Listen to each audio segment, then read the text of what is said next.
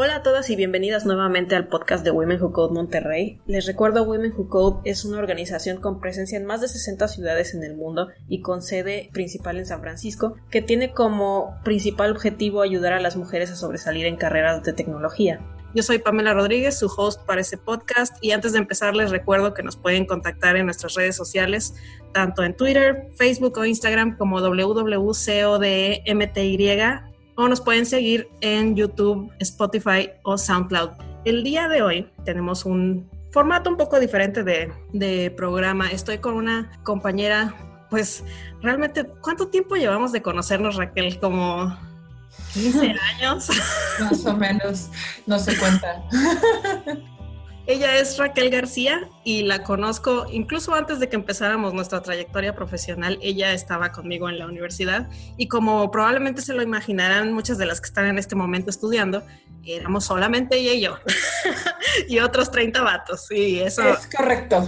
exacto. Nos, nos hacíamos compañía ella y yo y ahora pues no trabajamos juntos, de hecho nunca hemos trabajado juntas, pero igual nos seguimos la pista y somos muy buenas amigas hasta el momento. Excepto en proyectos de escuela, tal vez. No cuentan. Esos no cuentan.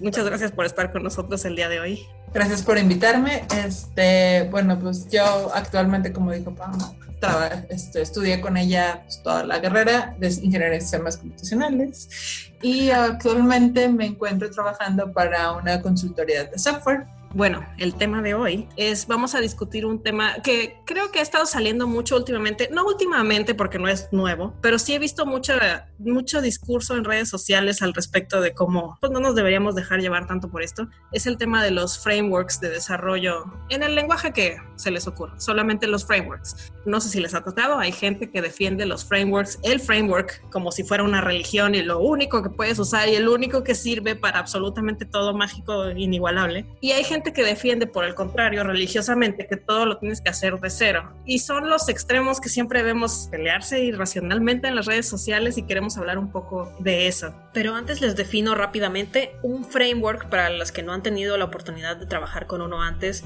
Es un conjunto de patrones para ayudarte a trabajar siguiendo una metodología. Estos se componen de herramientas y métodos predeterminados de un lenguaje existente o incluso de algún lenguaje dedicado para el propósito. Y bueno, bajo esa premisa, nuestro tema de hoy son las guerras de frameworks. Correcto. Y de hecho, la filosofía, la regla número uno de si usaron un framework es preguntarte a ti mismo, ¿qué es lo que quieres hacer? el hecho de usar un framework y si no sabes la, el lenguaje o la tecnología, estás aprendiendo a usar el framework, no estás aprendiendo a codificar si el framework está basado en HTML, no estás aprendiendo HTML como tal, porque te estás enfocando en lo que tiene el framework, las funcionalidades del framework, que pueden ser muy específicas. Entonces, yo, yo pensaría que la primera regla es, no estás aprendiendo el lenguaje, no estás aprendiendo a codificar. Y ese es el, el error del, común de la gente. Sí, con un framework que resuelve todo. No existe actualmente un framework que resuelva todas las necesidades. Más bien vas a buscar el framework que se adapte a lo que necesitas.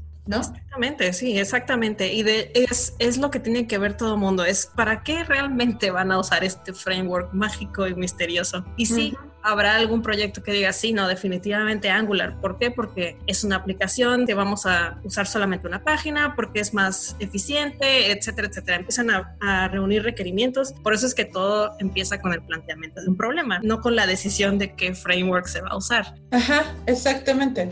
La verdad, hoy en día, como bien lo mencionas, no existe un framework que resuelva todo. Puedes atacar muchas áreas que tengas problemas o que estés buscando solucionar, pero al final hay restricciones para cada uno de los frameworks que puedas encontrar. El punto de usar un framework es que te ayude y que no tengas que de redescubrir el hilo negro, porque al final de cuentas tampoco la idea es, ah, ¿sabes qué? No, voy a crear mi propio framework. ¿Qué es lo que también pasa? Ya existen frameworks populares, pero ¿por qué existen también tantos frameworks? Porque la gente tiene esa mentalidad de, oye, en lugar de apoyar comunidades de open source para mejorar el framework, para que tenga más opciones, no, voy a crear mi propio framework. Y terminan siendo miles de frameworks y no está estandarizado y algunos sí, y al final no estás atacando el problema raíz. Ese es un muy buen punto y quiero que también piensen de desde el problema raíz de por qué surge un framework normalmente. Hay muchas razones, pero una de las más comunes es que la empresa que lo generó tenía pues cuestiones de seguridad que atacar personalmente y no podía usar nada más cualquier framework open source. Uh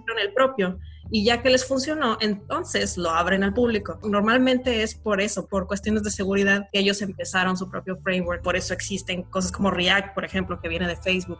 Esa es otra cosa. Ya que lo liberan, el framework, otra desventaja podría ser que muchas empresas se rehusan a usar un framework y prefieren hacerlo pues desde cero es porque el código es público. Bien que mal, muchos de nosotros hemos usado código público y buscamos, pues sabes qué, tengo la solución en este foro o tengo la solución en esta comunidad, lo cual está bien, pero cuando aplicas las reglas de trabajo, te van a decir, oye, espérate, ¿y cómo me estás asegurando que el código que tú estás bajando, el framework que estás utilizando es seguro para mí como empresa? ¿Cómo me aseguras eso de un open source? Ese es el miedo que existe mucho en las empresas que desconocen. Entonces, si tú no conoces el framework, bien, no conoces las necesidades de la empresa y aparte buscas usar un código que tienes que defender en temas de seguridad porque es open source, ya te enfrentas con muchos limitantes y la resolución a eso lamentablemente termina siendo hagámoslo de cero, cuando no es el, la solución correcta. Me ha tocado presentar opciones de framework de que mira, podríamos hacerlo sí de cero o podríamos usar cualquiera de estos frameworks y estas son sus limitantes. Siempre es importante aclarar hasta dónde se puede trabajar con él o qué no se puede hacer, porque si lo presentas como la última coca del desierto y al final lo es, va a ser un problema.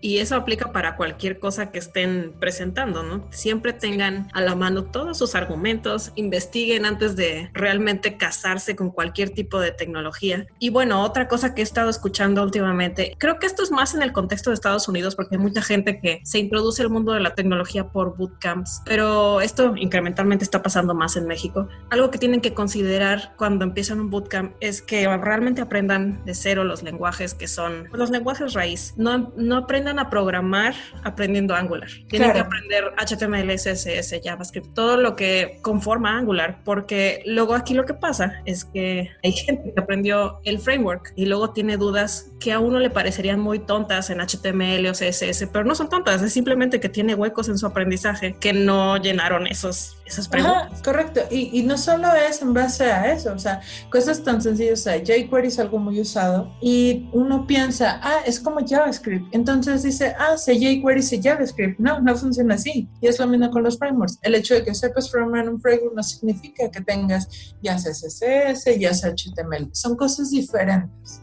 De hecho, ya jQuery es un muy buen ejemplo porque eso me pasó a mí recién saliendo de la carrera. Porque ves jQuery es tan más fácil, es tan más fácil. es muy atractivo no aprender JavaScript y mejor aprender jQuery. Y claro. digo por experiencia propia, es más estuvo padre tener que aprender jQuery y luego darte cuenta que pues sí era muy necesario aprender el lenguaje raíz, en este caso JavaScript.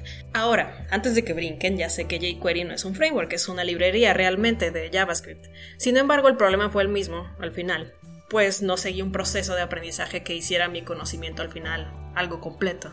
Exactamente. JavaScript es, es algo muy completo y mal que bien el no documentarnos de qué es lo que están buscando y en segunda, qué hace el framework, que esa es otra, tiene limitaciones de código. Tú puedes prometer a un proyecto o algo que tú estás haciendo de que se puede hacer todo y cuando te metes en el core del framework, topas con que es que hay funcionalidad básica que no puedes modificar y así funciona. Y si tú necesitas algo tan sencillo como en lugar que sean dos, que sean tres parámetros los que tomen, no puedes usarlo y ya de ahí se pierde la magia. O sea, no es que los frameworks, no estoy satanizando los frameworks, al contrario, el importante es que tú sepas para qué lo quieres usar y que todos estés conscientes de se va a usar para esto, va a llegar hasta este punto, necesito este nivel de skills, de knowledge, pero eso no significa que me voy a convertir en el experto de un tipo de lenguaje, sino más bien me voy a convertir en el experto del framework y también estás limitando tu capacidad a eso. Sí, precisamente. Nada más para cerrar el tema, les quería recomendar que siguieran a Rachel Andrew en Twitter. Ella tiene ahorita muy fuerte esta conversación de cómo hay que empezar a valorar más nuestro conocimiento de lenguajes raíz, aprender bien HTML y CSS, porque sobre todo HTML y CSS luego pensamos, bueno, es que eso no es código, eso es markup, entonces así, lo, lo empiezo a sacar. Y pues la verdad sí, no es código, o sea, es realmente markup, pero es muy importante que sepamos bien esos lenguajes y vamos a trabajar en web por ejemplo, y así identificar los lenguajes que están orientados a ciertos modelos de desarrollo, en mi caso HTML y CSS, porque si no caemos en el, en el GIF del tipo ese de padre de familia, no sé, que está con, las persianas y que le está sube y baje, que le ponen ahí que es como CSS, porque le sube y le bajas, acaba destruyéndolas, que nunca, nunca le encontró cómo, cómo subirlas o bajarlas bien. Y bueno, yo creo que hasta aquí la dejamos por hoy. Muchas gracias Raquel por estar con nosotros el día de hoy. No, gracias por invitarme. Espero que más adelante te nos unas de nuevo para otra discusión interesante. Y les recuerdo que nos pueden seguir en Twitter, Facebook, Instagram como www.codmty o en YouTube, SoundCloud o Spotify para enterarse de cuando sale un nuevo episodio de este podcast. Y como último anuncio, las invito a que se postulen para ser nuestra próxima invitada en el programa si tienen algún tema relacionado con tecnología que quieran discutir o experiencia que compartirnos o incluso si quieren agregarle el tema de hoy, si sienten que nos faltó algo. Mándenme un mensaje vía Twitter, que es la cuenta que yo checo más rápidamente y con gusto agendamos una charla. Mientras tanto, como siempre, nos escuchamos en el siguiente episodio. Hasta entonces.